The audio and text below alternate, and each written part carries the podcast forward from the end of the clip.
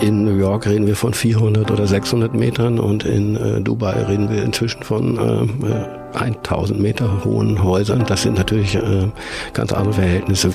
Die Städte werden sich verdichten, indem sie äh, Freiräume äh, erhalten und äh, pflegen und ausbauen. Äh, Gleisanlagen werden von Bahnhöfen werden überbaut werden äh, und äh, Häuser werden in die Höhe wachsen. Das ist unstrittig. Es ist die Frage auch nicht, wie schauen dann die Häuser im 35. Stockwerk aus, sondern wie schauen sie im ersten und im zweiten Stockwerk aus? Welche Qualitäten entwickeln sie in der Öffentlichkeit? Glücklich Wohnen, der Buwok Podcast. Ich begrüße Sie zu Gesprächen rund um Quartiersentwicklung, Stadtentwicklung und Architektur. Am Mikrofon Michael Divé. Ja, heute sind wir in Wien und heute sprechen wir über das Thema Hochhaus. Hohes Bauen und das Schaffen von urbaner Dichte, das gilt ja als ein Weg äh, hin zu mehr Nachhaltigkeit, aber was geht mit Hochhausbau alles einher? Und welche Kompromisse und Zielkonflikte bringt hohes Bauen mit sich? Dazu sprechen wir heute mit Stefan Ferenzi, Architekt, gründete 1995 das Büro BEHF, es zählt heute zu den größten Architekturbüros Österreichs. Viele Projekte realisierte, unter anderem das Kaufhaus Stafa, das Hotel Das Triest, zahlreiche Wohnbauprojekte, Shoppingcenter und Geschäftshäuser, unter anderem für Manner. Herzlich willkommen, Stefan Ferenzi. Grüß Gott.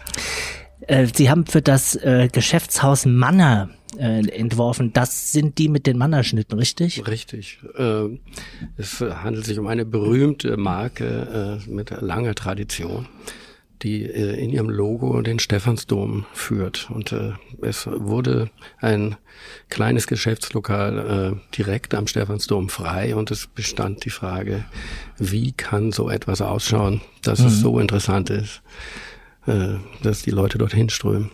Nun kennt jeder die Mannerschnitten und was haben Sie denn da entworfen? Also nur jetzt für die deutschsprachigen äh, Manner ist die Antwort auf Hanut, wenn okay. ich diese Werbung machen darf. Es wird heiß diskutiert, was schmeckt besser. Ähm, also äh, Manna gehört ja zur äh, Grundernährung. Nein, was haben wir entworfen? Wir haben versucht, ähm, die äh, Materialität äh, zu äh, finden, äh, die etwas im äh, im Gemeinen führt mit einer Mannerschnitte. Das heißt, mhm. was ist da drin? Wie schaut das aus? Und das ist äh, nun ein Produkt, das äh, aus Schokolade und Waffel besteht. Also die Farben kann man sich jetzt vorstellen. Mhm. Und äh, eine berühmte glänzende rosafarbene Verpackung hat. Insofern äh, äh, war das, waren die Farben und die, war die Sprache lagen auf der Hand. Sie kommen ursprünglich aus Hamburg und äh, arbeiten als Architekt mit dem Büro jetzt äh, in Wien, Sie sind hier äh, verortet, arbeiten natürlich auch äh, andernorts. Was hat Sie nach Wien verschlagen, Herr Ferenzi? Ja, wie mein Nachname schon äh, verkündet, äh, bin ich zwar in Hamburg aufgewachsen, also geboren und aufgewachsen, aber ich habe einen ungarischen Vater äh, und äh, der äh, studierte einst in Wien. Also ich bin nicht ganz äh, äh, äh fremd mit äh, Wien gewesen. Allerdings, wenn man in den 80er Jahren, in den frühen 80er Jahren sich überlegt hat, wo man Architektur studieren kann, dann gab es die Möglichkeit Braunschweig, Kassel oder Aachen. Das sind alles Orte, wenn ich das mal so nennen darf, die betont unsexy äh, waren. Und äh, außer man wollte sich nur um das Studium kümmern, das war nicht der Fall. Und so habe ich dann die ähm, nächstgrößte Stadt äh, mit deutschsprachigem Hintergrund äh, erkoren. Wien war damals aufregend, im Aufbruch befindlich, noch ganz behaftet mit einer alten äh, äh, Ostgrenze mhm. und äh, aber schon spürbar äh, im Aufbruch äh, zu neuen Zeiten und neuen Qualitäten. Da habe ich gesagt, da mache ich mit, da steige ich ein. Und so ist es geschehen. Ich bin äh, ich, äh, ich, ich wollte erst mal ein Jahr schauen und ich bin hier geblieben und habe äh, mich, äh, mich eingebürgert, wenn ich das so nenne. Ohne dass man das hört an meiner Sprache, das bereue ich, aber ich kann auch kein Ungarisch, insofern bleibe ich auf dieser Ebene Hamburger. Und es hat sie auch nach der äh, Wende in den 90er Jahren nicht wie viele Architekten dann nach Berlin gezogen. So ist es. Also es hat mich sehr nach Berlin gezogen, aber ähm, da müsste ich jetzt über das Nachtleben äh, ausholen und äh, natürlich auch andere äh, Qualitäten, die äh, in, in, in Berlin dann aufgebrochen mhm. sind, die waren interessant, aber die konnte man auch sehr gut von Wien aus äh, betrachten. Also, anderes Thema. Heute wollen wir sprechen über Hochhäuser, Ferenzi. Sie wohnen selbst in einem Hochhaus, genauer gesagt in Wiens erstem Hochhaus. Erklären Sie mal, was ist das für ein Gebäude und was fasziniert Sie daran? Also das äh, Spannende an diesem Gebäude ist, dass es im Grunde kein Hochhaus ist. Also das Gebäude hat 15 äh, Stockwerke und ist damit äh, in der, im heutigen äh, Sprachgebrauch kein äh, wirkliches äh, Hochhaus. Es ist aber insofern interessant, dass es äh, äh eine, ein Statement äh, seiner Zeit war, nämlich der äh, sehr frühen 30er Jahre in Wien, wo ähm, auch ähm, diese sehr groß äh, Hauptstadt für ein relativ kleines Österreich mit seiner Identität äh, gerungen hat und sich gefragt hat, wie sieht die Zukunft aus oder eigentlich sogar, wie sieht die Gegenwart aus? Also eine Stadtstruktur geprägt von Palais, von barocken äh, oder noch älteren historischen äh, Machtstrukturen hat äh, gerungen mit der Frage, wie wollen wir in Zukunft diesen Bezirk und diese Stadt äh, gestalten? Und da gibt es ja eine berühmte äh, Geschichte, also eine Tradition, nämlich äh, den Wiener Wohnbau, der hier sehr stark mhm. und sehr dominant äh, baut. Es gab dazu aber auch andere Bestrebungen, nämlich ähm, äh, auf der Bundesebene, nicht auf der Stadtebene. Und dieses Haus ist eben ein äh, ein, ein, ein starker Ausdruck ähm, eines modernen, äh, aufgeschlossenen Zukunftsbauens äh, innerhalb der Stadt. Spannend äh, ist, dass dieses Gebäude sich äh, terrassiert und sozusagen äh, auf eine bestimmte Art und Weise versucht, mit dem historischen Kontext doch äh, ins Klare zu kommen. Meiner Meinung nach eine sehr wienerische Lösung. Irgendwie mhm. ist es ein Hochhaus und irgendwie sieht man es gar nicht und nimmt es nur sehr schwer als Hochhaus wahr. Also lauter interessante Themen, ähm, die ideal sind äh, für einen Architekten dort einzuziehen und sich dort ähm, einzuquartieren. Für wen wurde dieses Gebäude ursprünglich gebaut? Oder durch wen wurde es genutzt? Und wer wohnt da heute so?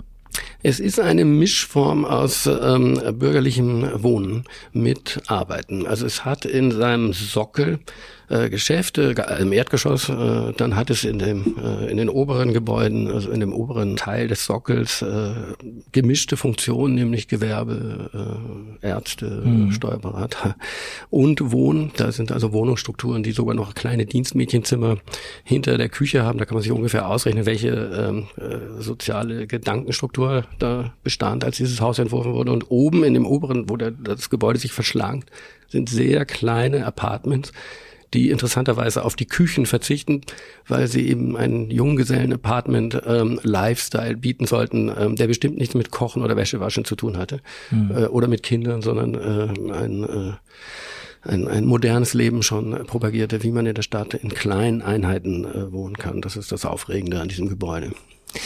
Sie haben eingangs etwas gesagt, was vielleicht ganz wichtig ist, Sie sagen, aus heutiger Sicht ist das gar kein Hochhaus mehr. Das war aber mal ein Hochhaus. Also hat die Definition von Hochhaus irgendwie damit zu tun, in welcher Zeit man lebt, in welchem Ort man lebt und was man als Mensch äh, von wo aus betrachtend als Hochhaus empfindet? Fragezeichen? Äh, ich bin der Meinung, dass es ähm, mit dem ersten Stock, mit der Errichtung äh, oder äh, Erfindung oder Entdeckung, das wissen wir nicht genau, der ersten Stiege, der ersten Bewegung ähm, in die Höhe aus der horizontalen in die vertikalen, beginnt der Hochhausbau. Also wenn Sie in, äh, in bestimmten Gegenden äh, sich aufhalten, werden sie heute noch äh, mit Erstaunen die Höhenentwicklung mhm. in den zwei oder drei Stockwerken als hoch empfinden. In New York reden wir von 400 oder 600 Metern und in Dubai reden wir inzwischen von 1000 Meter hohen Häusern. Das sind natürlich äh, ganz andere Verhältnisse. Wir haben in Shanghai äh, nach meinem Wissen über 100 äh, Gebäude, die im Jahr äh, gebaut werden, die über 100 Meter hoch sind. Also da haben wir ganz andere Kategorien. Im Grunde äh, erklärt es sich ähm, durch äh, brandrechtliche Auflagen und durch konstruktive Erfordernisse, wie ein Hochhaus definiert wird. Sie haben für die BUWOG das kürzlich fertiggestellte Hochhaus Helio Tower äh, entworfen. Stellen Sie das Projekt doch mal bitte vor. Was ist da das Besondere? Zwei Aspekte finde ich interessant. Der erste ist, ähm, dass wir ähm, hier städtebaulich bereits involviert waren. Also wir haben nicht nur ein Hochhaus entworfen, sondern wir haben für einen Standort innerhalb der Stadt, ähm, der geprägt ist von einer Stadtautobahn, von äh, ehemaligen Schlachthöfen, die äh, also jetzt nicht unbedingt den größten Charme und die, äh, die charmanteste äh, Ausstrahlung haben. Also hierfür haben wir ein städtebauliches Prinzip entwickelt, äh, wie hier gebaut werden kann. Mhm. Und das Ergebnis war, dass äh, drei Türme äh, sich äh, um eine um einen Platz äh, gruppieren und äh, Binnenqualitäten, gemeinsame Binnenqualitäten äh, definieren. Und ähm, das ist meiner Meinung nach der Wert äh, und das Besondere an diesem Projekt, dass hier einmal drei individuell gestaltete Türme äh, äh, in Kooperation und Kollegialität der Beteiligten errichtet wurden, aber auch ähm, ein gemeinsamer Sockel äh, entstanden ist, der die nötigen Qualitäten äh, entwickelt, die äh, erforderlich sind, um äh, Wohnen am äh, in, in, neuen Gebieten attraktiv zu machen und zwar vom Fleck weg, vom Beginn, wenn die ersten Kinder dort zur Schule gehen und die ersten alten Damen mit ihren Hunden äh, um den Block gehen und mhm. das sozusagen genießen sollen. Ist das Eigentumsbau? Ist das Mietwohnungsbau? Das ist äh, äh auch meiner Meinung nach eine hervorragende Wiener Errungenschaft, äh, ein zu gleichen Teilen äh, geförderter und frei finanzierter Wohnbau. Mhm. Sie haben von diesem Platz gesprochen, der eingerahmt wird durch diese drei Türme. Wie machen Sie das als Architekt, dass dort ein Platz entsteht, der ähm, Qualitäten schafft, Aufenthaltsqualitäten schafft, der ja aber im Vergleich zu einem Dorfplatz niemals irgendetwas Pittoreskes oder etwas Gemütliches haben kann? Also dem Letzteren äh, widerspreche ich. Also ähm, äh, spätestens wenn ich äh, jetzt in äh, den äh, kühleren äh, Endwintertagen äh, mich irgendwo in eine Sonne setzen kann oder unter einen Baum setzen kann, dann hat das etwas äh, Gemütliches. In dem Moment, wo ich dort einen guten Kaffee bekomme oder nette Menschen treffe oder eine gewisse Frequenz habe, die ich beobachten kann, vielleicht auch, also ob das nun äh, Passanten sind, wie auf dem Boulevard Saint-Germain oder ähm, Vögelchen, die vorbei zwitschern oder spannende Autos, die ein fließender Verkehr hat auch äh, was Attraktives äh, zum Anschauen. Ähm, also in dem Moment, wo solche Qualitäten des Aufenthaltes geschaffen werden, dann kann da sehr wohl Gemütlichkeit entstehen. Allerdings ist immer die Frage, was kann der Architekt planen mhm. und was kann der Architekt nicht planen. Der Architekt plant Strukturen und diese Strukturen müssen belebt werden und das sind natürlich nicht äh, alleine Entscheidungen, die der Architekt äh, trifft. Das heißt, wir sehen vor, dass äh, eine gewisse Offenheit ist, eine gewisse Klarheit, eine gewisse Multifunktionalität, dass äh, Möglichkeiten bestehen, Gastronomie dort zum Beispiel anzusiedeln, dass Möglichkeiten bestehen, sich nett aufzuhalten. Wir machen mit den Partnern Freiraumplanung und auch Mobilitätsplanung ähm, äh, ergreifen wir Maßnahmen, entwickeln wir Gedanken, dass so hier tatsächlich äh, Bepflanzung stattfinden, ähm, die Werte schaffen, dass hier, und das ist das Besondere an diesem Gebäude, ein riesiges Fahrradregal entsteht ähm, die äh, das Möglichkeiten äh, für 2500 Fahrräder hat, dass die dort abgestellt werden können und oben dann auf einer 12 Meter hohen Parcoursstrecke äh, auch noch Sport betrieben werden kann und alle drei Türme miteinander auf einer Metaebene nochmal miteinander verbunden sind. Mhm. Wir hatten neulich die ähm, Expertin Professor Dr. Antje Backhaus für den Bereich Freiraumplanung bei uns im Podcast ja. äh, zu Gast. Die hat auch über diese multifunktionalen Räume gesprochen, hat aber auch gesagt, irgendwann ist auch Schluss damit äh, immer mehr Funktionen auf immer weniger Platz äh, zu mischen und da immer noch mehr reinzupacken. Wie sehen Sie das? Äh, Wien ist ein schönes Beispiel für ähm, die Antwort, da ist nicht Schluss. Also wir haben ähm, eine wunderbare historische Bausubstanz, die unglaublich vielen Wandlungen ähm, äh, standgehalten hat, beziehungsweise diesen gerecht geworden ist. Also wir haben äh, Erdgeschosszonen, äh, die äh, zum für, für Handel geeignet sind, die dann aber auch für Wohnen geeignet waren, die äh, dann für Büronutzung geeignet sind, die dann für Parkplätze geeignet waren, als man das mal schick fand, direkt im Haus äh, zu parken und die auch zukünftig die Solidität haben, verschiedene Nutzungen gerecht zu werden. Ich bin der Meinung, da sind äh, ähm, keine Grenzen gesetzt. In Wahrheit, also ist das die Frage der Zukunft unserer Städte. Was passiert äh, mit den Erdgeschosszonen? Wie kann ich das beleben? Welche Behindertenwerkstätten, welche äh, Alternativen kann ich da, welche Gemeinschaftsräume kann ich da unterbringen, damit die Stadt äh, in ihrem Sockel auf der allgemeinen Ebene, in ihren öffentlichen Zonen attraktiv bleibt ähm, und oder attraktiv wird. Wenn man jetzt mal weiterdenkt, der klassische Einzelhandel zieht sich aus der Fläche zurück. Es wird vielleicht nicht die Warenhäuser geben, es wird nicht den Handel geben. Was machen wir denn dann in die ganzen belebten Erdgeschosse rein? Es ist ein bisschen wie die Frage, wie gewinne ich äh, künstlich Gold? Also wir haben natürlich für bestimmte ähm, äh, Fragen noch nicht alle Antworten, das ist ganz klar. Aber umso schöner blicken wir zuversichtlich in die Zukunft und sagen, da wird uns schon was einfallen. Wir haben ähm, in Wien einen sehr schönen äh, städtebaulichen Entwicklungsstandort um den Hauptbahnhof, das sogenannte Sonnenwendviertel, das äh, in seinem Ostgebiet ähm, als Wettbewerbsauflage ähm, äh, für die Bauträger, die sich da bewerben, dort dann Häuser zu errichten, äh, die Aufgabe gehabt, dass dort ähm, äh, Nutzungsvorschläge fürs Erdgeschoss äh, gemacht werden. Und ähm, da fallen den Leuten, äh, den Gemeinschaften, den Baugemeinschaften, den Wohnbauträgern äh, die spannendsten Dinge ein. Also es lohnt sich darauf zu schauen und äh, ich bin äh, zuversichtlich, dass nicht nur Einzelhandel äh, hier spannende Zukunftsmodelle sind. Aber auch der Einzelhandel modifiziert sich. Die Nachfrage nach äh, Bio-Obst und Gemüse oder nach kleinen gebrauchten Kinderbüchergeschäften oder Möbelsanierungsgeschäften oder was ich, Änderungsschneidereien ändert sich. Wien ist im Aufbruch. Ähm, die äh, Gründung von äh, kleinen Unternehmen zu mhm. fördern und die brauchen auch Platz. Also jeder muss da im Grunde auch seine Idee finden, wie man als Bauträger dort für Traffic und für attraktive Lagen sorgt. Richtig, jeder. Jeder ist aufgefordert, ähm, hier äh, mitzugestalten, dass, äh, mhm. dass Qualitäten entstehen. Wir haben äh, als Alternative äh, betonierte äh, Tiefgarageneinfahrten, Kinderwagen, äh, Aufstellräume und, und Müllräume, deren Wände dann besprayt werden. Das ist auch, äh, sozusagen die Drohung, die im Haus steht. Und dann sage ich, lasst euch was Besseres einfallen. Sprechen wir nochmal über den Hochhauskomplex Helio Tower, Teil eines Dreier-Ensembles. Also drei Hochhäuser, vier Bauträger, drei Architekturbüros. Ähm, da wird's schon unübersichtlich, da wird es komplex. Äh, da ist auch nicht gewährleistet, dass der eine genau das andere macht, was der äh, andere will. Wie spricht man sich da ab? Wie funktioniert sowas?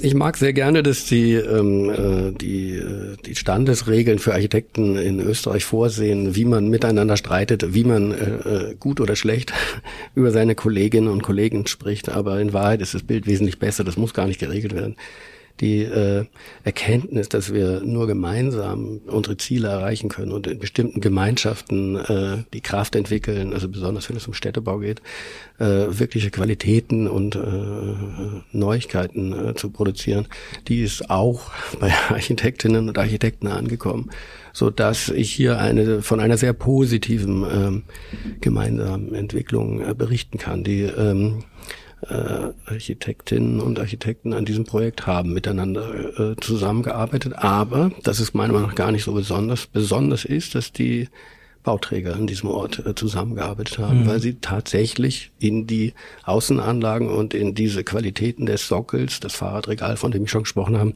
wirklich gemeinschaftlich jetzt investieren mussten. Das waren juristisch-wirtschaftliche Modelle, die dafür gefunden werden mussten, die nach meinem Wissen neu sind und äh, erfolgreich waren.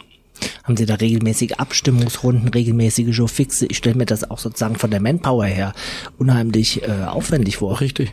Aufregend, aber eben äh, äh, sinnvoll. Also äh, es gab äh, dann Koordinierungsbeauftragte äh, auf verschiedenen Ebenen und äh, das ist, äh, glaube ich, für so ein städtebaulich relevantes äh, Gebiet, das eben nicht in, an, einer, äh, an einem See im Wald liegt oder andere besondere äh, Puschelqualitäten hat, sondern herausfordernd ist. Da war das klar, dass wir besondere Energien äh, äh, entwickeln müssen. Und ähm, es hat funktioniert, das ist auch erfreulich. Hm. Geben Sie uns noch mal einen Einblick in die technischen Aspekte. Das ist ja auch nicht ohne. Es baut ja nicht jeder äh, ein einzelnes Haus, sondern es gibt ja übergreifende Konzepte, Erschließung, energetische Versorgung, energetische Situation, Energieversorgung. Vollkommen richtig. Also sehr ähm, äh, sympathisch ist, dass, ähm, dass es gemeinsame ähm, äh, zum Beispiel eine Tiefgarage, äh, gemeinsame Teile dieses Objektes gibt, ein Kindergarten, ein Schwimmbad, äh, eben das Fahrradregal und ähm, dass die aber zu verschiedenen Zeiten von eigen unterschiedlichen Verantwortlichen umgesetzt wurden und das war ein Teil äh, äh der Aufgabe eben auch hier in den Bauabschnitten. Äh, die, äh, der Helio Tower ist etwas früher gestartet, die beiden anderen Türme werden jetzt im Frühjahr fertig. Ähm, dass die sozusagen auch abgestimmt miteinander äh, äh, arbeiten äh, bzw. errichtet werden. Das ist für Architektur oder für Architektinnen und Architekten an sich jetzt keine große Neuigkeit. Also die Dinge müssen miteinander koordiniert werden. Wir haben Brandschutzauflagen, wir haben bauphysikalische Gesetze, wir haben äh, wir haben strenge äh, Richtlinien zu beachten und müssen äh, mit den Baufirmen und den Behörden äh, kooperieren, sodass ähm, diese Kultur, die Dinge wie äh, also Zahnräder, die ineinander greifen müssen, äh, damit das Radl, das Werkel läuft, mhm. das sind wir eigentlich äh, gewohnt. Und also das wäre jetzt würde das glaube ich sprengen, das alles aufzuzählen und wäre auch ein Fachterminus. Aber ähm, ich sag mal, wenn wir uns zum Beispiel New York ansehen oder Hongkong, diese sehr spannenden modernen Hochhausentwicklungen, die sind eben, die funktionieren genau, weil diese Zahnräder ineinander greifen, weil es hier schon äh, eine Kultur ähm, der Entwicklung gibt, äh, welches Material kann was, welche Brandschutzbehörde, ähm, welche Windkraftberechnung äh, gehen mit dir und finden äh, gemeinsam mit dir Lösungen. Hm. Bleiben wir nochmal bei der Ressource Boden. Der Platz in den urbanen Ballungsräumen wird immer kostbarer. Ja. Werden Hochhäuser als vertikale Quartiere an Bedeutung gewinnen? Äh, nicht zuletzt aus nachhaltigen Gründen. Unbedingt. Ähm, das sind ja alte Modelle. Also ähm, das ist ja jetzt keine unbedingte Erfindung äh, aus der Gegenwart, sondern das sind in Wahrheit äh, Strukturen, die schon seit Urzeiten äh, reflektiert werden. Warum findet Verdichtung statt? Also warum wird der Aufwand, ein Hochhaus zu bauen, betrieben? Einmal, weil es aufregend ist, sich sozusagen die Höhe äh, zu entwickeln. Das ist sicherlich toll, einen Ausblick zu haben oder ganz oben zu sein, ist ja nicht nur ein Bild, sondern auch eine Qualität an sich. Aber ähm, die, äh, die Städte wachsen und werden noch massiv wachsen. Wir haben äh, einfach ähm, die Aufgabe, das äh, zu gestalten, wie eine Verdichtung stattfindet. Wir können uns jetzt in die Breite entwickeln, dann haben wir, müssen wir uns fragen, wo die Landwirtschaft oder wo die, die Wälder und die Tiere äh, und äh, die CO2-Versorgung bleibt. Aber ähm, wenn wir äh, sozusagen in der Zukunft überleben wollen, müssen sich die Städte verdichten. Und die Frage ist nur, wie sie sich verdichten und nicht, ob sie sich verdichten. Sie werden, die Städte werden sich verdichten, indem sie äh, Freiräume äh, erhalten und äh, pflegen und ausbauen. Äh, Gleisanlagen werden von Bahnhöfen mhm. werden überbaut werden äh, und äh, Häuser werden in die Höhe wachsen. Das ist unstrittig. Es ist die Frage auch nicht, wie schauen dann die Häuser im 35. Stockwerk aus, sondern wie schauen sie im ersten und im zweiten Stockwerk aus? Welche Qualitäten entwickeln sie in der Öffentlichkeit?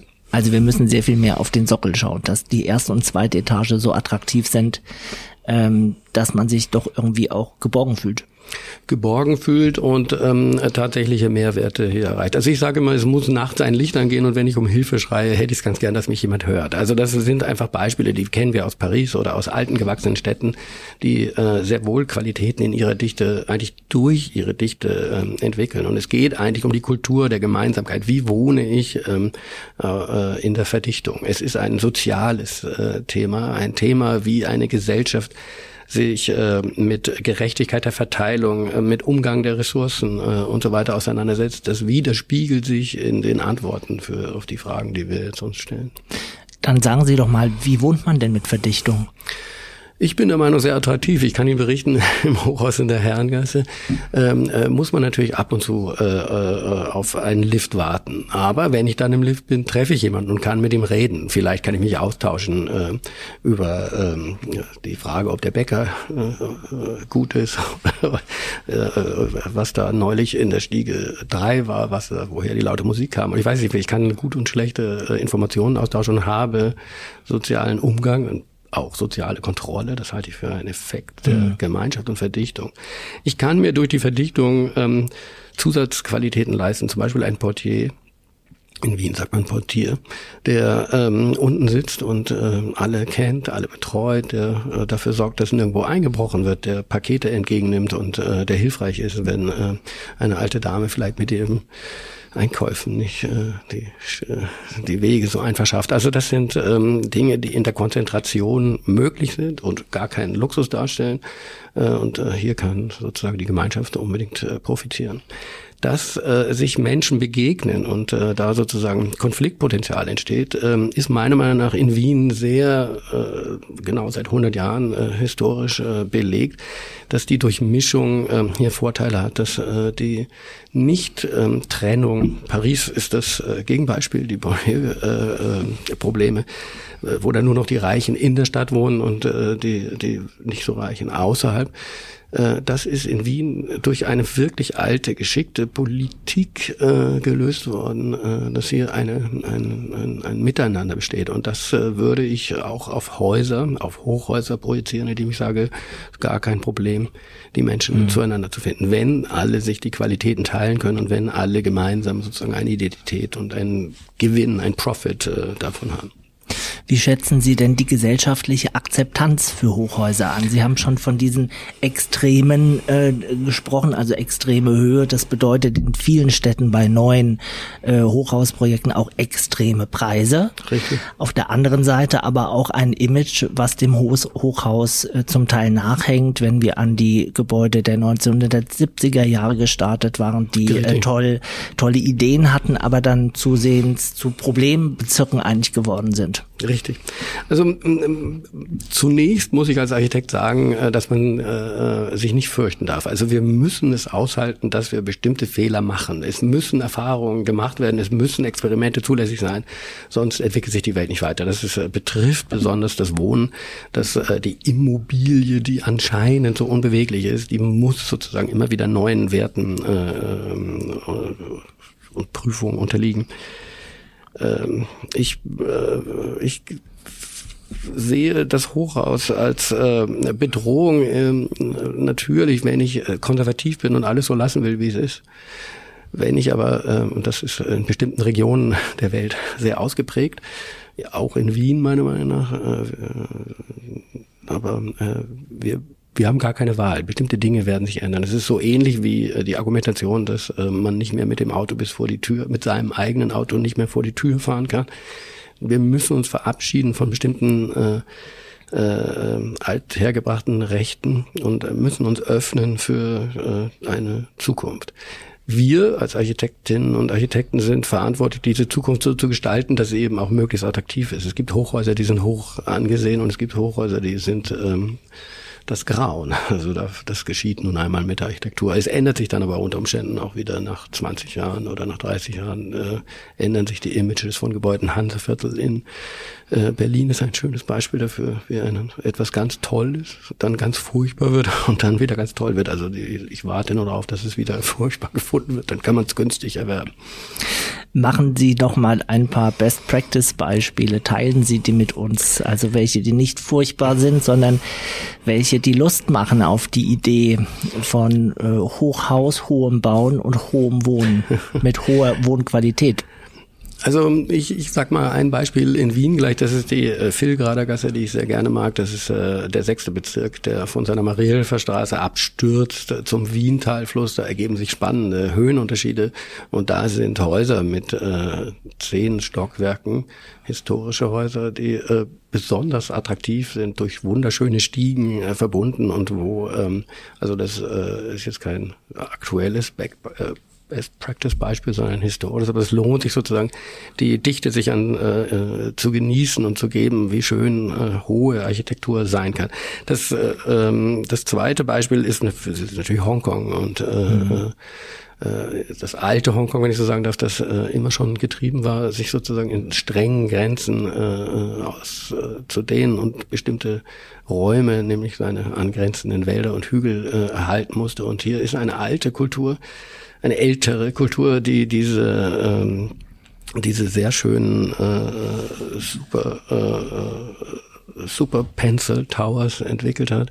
Also sehr dünne, sehr elegante, schlanke Türme, die in die enorme Höhen sich entwickeln. Das wird jetzt gerade in New York, in Manhattan mhm. entwickelt. Das sind natürlich sehr teure Luxuswohnungen, aber ich bin der Meinung, es fängt immer mit dem Luxus an und dann verbreitet es sich in die Masse. Und das sind für mich äh, wunderschöne Beispiele, wie eine Stadt ähm, wer, äh, wachsen kann. Wer hätte gedacht, dass die New Yorker Skyline wachsen kann? Da hat man immer geglaubt, das sei ausgereizt, aber das ist überhaupt nicht ausgereizt. Die Technik, was Beton kann, was Stahlbeton kann, äh, was die Bewährung, äh, was die äh, Windla die Bewältigung der Windlasten und äh, der Feuerprobleme betrifft. Wir sind äh, innovativ und die Welt entwickelt sich. Da gibt, es schöne Beispiele für die Zukunft des Wohnens.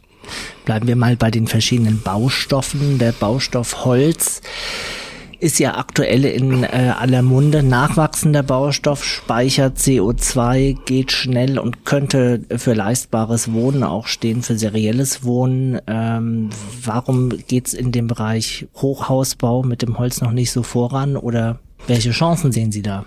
Also Hochhaus ist mal traditionell schon ein sehr alter Baustoff, ist sehr lange im, im Wohnbau eingesetzt worden. Also halb Wien ist noch mit Holzdecken äh, ausgeführt. Also da kann man äh, nichts äh, Schlechtes sagen. Aber man darf den Baustoff nicht romantisieren. Also Baustoff äh, Holz ist nicht automatisch günstiger.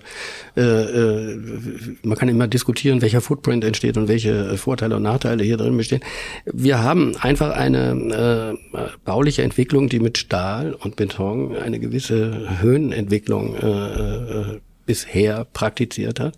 Und wenn jetzt äh, wir uns auf die Reise begeben mit neuen technischen äh, äh, Materialien oder in diesem Fall auch eigentlich mit alten technischen Materialien bestimmte Höhen zu imitieren oder nachzubauen, dann ist das ein gewisses Risiko.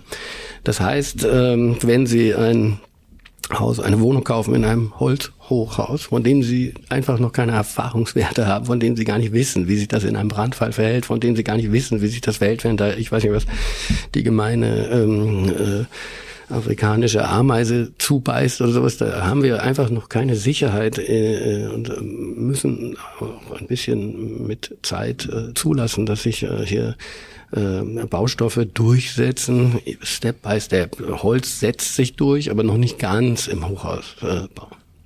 Ich will Sie nochmal konfrontieren mit einer Studie von Robert Gifford aus dem mhm. Jahr 2007.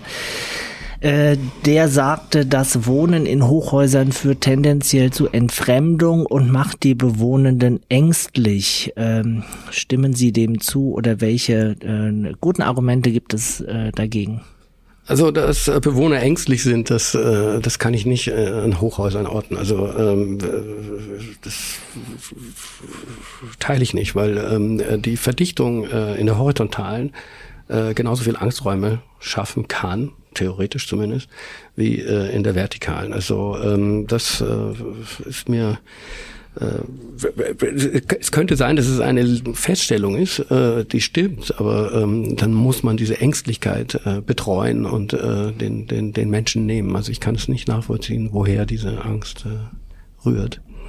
Und es gibt auch viele gute Beispiele dafür, dass die vertikale Mischung gelingen kann und Qualitäten erzeugt. Unbedingt. Also äh, es, es gibt äh, ganze Städte, die äh, äh, als hoch angesehen sicher und, und, und, und, und schön gelten, die von Hochhäusern durchzogen sind. Also wir haben ja auch in Stockholm äh, berühmte Hochhäuser aus den 50er Jahren, die voller Qualitäten und Innovation stecken. London. Ähm, äh, ich, ich glaube nicht, dass wir ähm, diese, diesem Klischee nachgeben dürfen, dass wenn man in einem puscheligen, äh, reddachgedeckten äh, Backsteinhaus wohnt, dass man dann äh, äh, mehr Glück hat im Leben, als wenn man äh, in einer Glas äh, Etage äh, im, im, im, in, zwischen den Wolken wohnt. Das glaube ich nicht sagt jemand, der aus einer Gegend kommt, in denen es eher mehr Reddächer gibt, richtig? Ja, äh, ich, Sie reden, ich, ich war Soldat auf Sylt und habe äh, gemischte Gefühle zum Reddach. Aber ähm, natürlich, das Reddach ist, wenn ich äh, äh, ist ein, ein wunderbarer Baustoff, der übrigens äh, hauptsächlich äh, aus dem äh, Burgenland vom Neusiedlersee äh, geschnitten wird und äh, dann nach Sylt gebracht wird. Da gibt es nämlich gar nicht mehr so viel Schilf. Wir müssen uns äh, trennen davon, dass historische ähm, Bilder äh, Frieden bringen. Das sehe ich, äh, das teile ich nicht. Sonst wären auch ähm, äh, ich sag mal, alle anderen Entwicklungen der Gesellschaft äh, behindert, wenn man nur darauf vertrauen würde, dass Richter äh, männlich sind und, äh, und, und, und, und, und Krankenschwestern weiblich, dann äh, steht uns der liebe Gott bei, dann geht nichts weiter. Das kann nicht sein. Das betrifft auch Baustoffe. Wir haben angefangen bei Ihnen im ersten Wohnhochhaus in Wien, das Sie selbst bewohnen. Ähm, Sie haben mal für eine Home Story Ihre Wohnung geöffnet. Das ist etwas, was Architekten, glaube ich, äh, gar nicht so gerne machen. Erzählen Sie uns äh, zum Abschluss, wie wohnen Sie, Herr Ferenzi? Ich habe, es ist mir gelungen, äh, durch mein, äh, durch die Tatsache, dass ich doch schon äh, über 20 Jahre in diesem äh, Hochhaus wohne, dort äh, mir das ganz äh, schön äh, einzurichten. Ein Hochhaus aus den 30er Jahren spricht eine eigene, äh, strenge äh, Sprache und ähm, das hat äh, mit seinen großen Fenstern, äh, durch die ich die, das Glück habe, auf das Rathaus und das Burgtheater und das Parlament zu schauen, äh, hat unglaubliche Qualitäten. Die Sonne scheint da rein, die, äh, die, die, die der Himmel äh, bewegt sich, die Wolken ziehen vorbei, abends leuchtet und flimmert das. Und wenn ich Glück habe, dann findet eine große Party vor dem Rathaus statt und alles leuchtet und funkelt. Da braucht eine Wohnung in seinem Inneren äh, Zurückhaltung und Stille. Besonders wenn man von morgens bis abends über Gestaltungsfragen nachdenkt und dann nach Hause kommt und eigentlich seine Ruhe haben will äh, oder braucht, also Besinnung und, und Ruhe braucht, dann habe ich äh, einfach äh, diese, diese Wohnung strikt und streng in eine Farbe monochrom, nämlich weiß, äh, getont und äh, habe das konsequent durchgezogen. Sie haben schon gesagt, äh, Sie haben gehört, dass da keine Socken rumliegen dürfen. Das, also es dürfen das nur, haben, nur weiße Socken. es dürfen nur weiße Socken. Nein, es ist ein, ähm, es bringt mir Spaß, da einigermaßen konsequent zu sein. Und natürlich stimmt das alles nicht, sondern das erzähle ich jetzt nur. Äh, es hat natürlich Ausnahmen, aber ähm, ich mag diese, äh, diese Strenge und diese ähm, Bescheidenheit, diese zen-buddhistische, minimalistische Idee des Seins. Das kann man natürlich dort sehr schön, wie gesagt, die Qualitäten sind da, ohne dass man was macht und das zeige ich ganz gerne. Da kann man äh, schön über ähm, über die Werte der Gestaltung der Architektur und die Erfordernisse äh, nachdenken. In Wien, äh, das sonst so geprägt ist von Stuck und äh, schönen Holzparketten und ähm, äh, äh, romantischen äh, Vierecke-Geklappe. Und wir verlinken das gerne in den Show Notes bei uns, genauso wie die Beispiele, die wir heute äh, besprochen haben äh, vom Helio Tower und vielen anderen Positivbeispielen, die auch ein bisschen Lust machen wollen auf Mut zu hohem Wohnen und Mut zu hohem Bauen, oder? Das würde mich sehr freuen, wenn ich dafür ein bisschen Impulse geben konnte. Wie immer wollen wir mit unseren Gästen Einblick in die Zukunft wagen. Erklären Sie uns, wie sieht die Stadt der Zukunft aus? Die Stadt der Zukunft wird jedenfalls gerecht sein. Die Stadt der Zukunft ist, ähm, äh, ist gerecht verteilt und äh, bedroht niemanden, äh, da fällt niemand heraus, sondern die betreut und beschützt alle. Also ich, ich schwärme hier von Wien, eine starke Stadt, die ihren Aufgaben äh, nachkommt und äh, das gelingt hier, die, die Stadt äh, verteilt und betreut. Das zweite ist die Gesundheit. Die, die, die Zukunft wird gesund sein. Wir werden nicht äh, von Autos bedroht. Es kann nicht sein, dass die öffentlichen Flächen äh, zu äh, einem überprozentuellen Teil äh, einzelnen altmodischen äh, Fortbewegungsmöbeln äh, äh, gehören. Wir werden äh, gesunde Städte haben, in denen ich gut leben kann, in denen ich gerne atme, in denen ich äh, mich erhole und äh, in denen ich äh, nicht bedroht bin durch äh, Ungemütlichkeit, Gefahren und äh, Dunkelheit und äh, Wölfe, die mich nachts auffressen. Und letztes, die Stadt äh, der Zukunft wird schön sein. Sie wird so attraktiv sein, wie Paris konnotiert ist, äh, wie Manhattan konnotiert ist, wie äh, Venedig und äh, name it. Also äh, wir alle wissen in unseren Städten, wo die schönen Orte sind, wo die qualitativen äh, äh, hochwertigen Aufenthaltsflächen sind. Das ist, äh, das können wir multiplizieren und das können wir uns als Aufgabe nehmen, das äh, zu vermehren und äh, ähm, in die Zukunft zu tragen. Vielen Dank, Stefan Ferenzi. Das Hochhaus bietet viele Chancen, um auf kleiner, versiegelter Fläche viel Wohnraum zu schaffen. Aber dem Hochhaus hängt auch seine Vergangenheit nach, in Gestalt von schmucklosen Bauten der 1970er Jahre. Denkt man Hochhäuser als urbane Quartiere, dann kann man unterschiedliche Funktionen nicht nur stapeln, sondern eine echte vertikale Mischung erzielen. In den Shownotes zum Podcast finden Sie positive Beispiele dafür und weitere Themen auf blog.buwok.com. Ich darf zum Weiterhören noch herzlich empfehlen Folge 5 Architektur für Gemeinschaft zu Gast der Architekt Marc Jenewein und das war's für heute. Danke fürs Zuhören und danke an Stefan Ferenczi. War Glücklich Wohnen, der Buwok Podcast. Überall, wo es Podcasts gibt und auf buwok.de.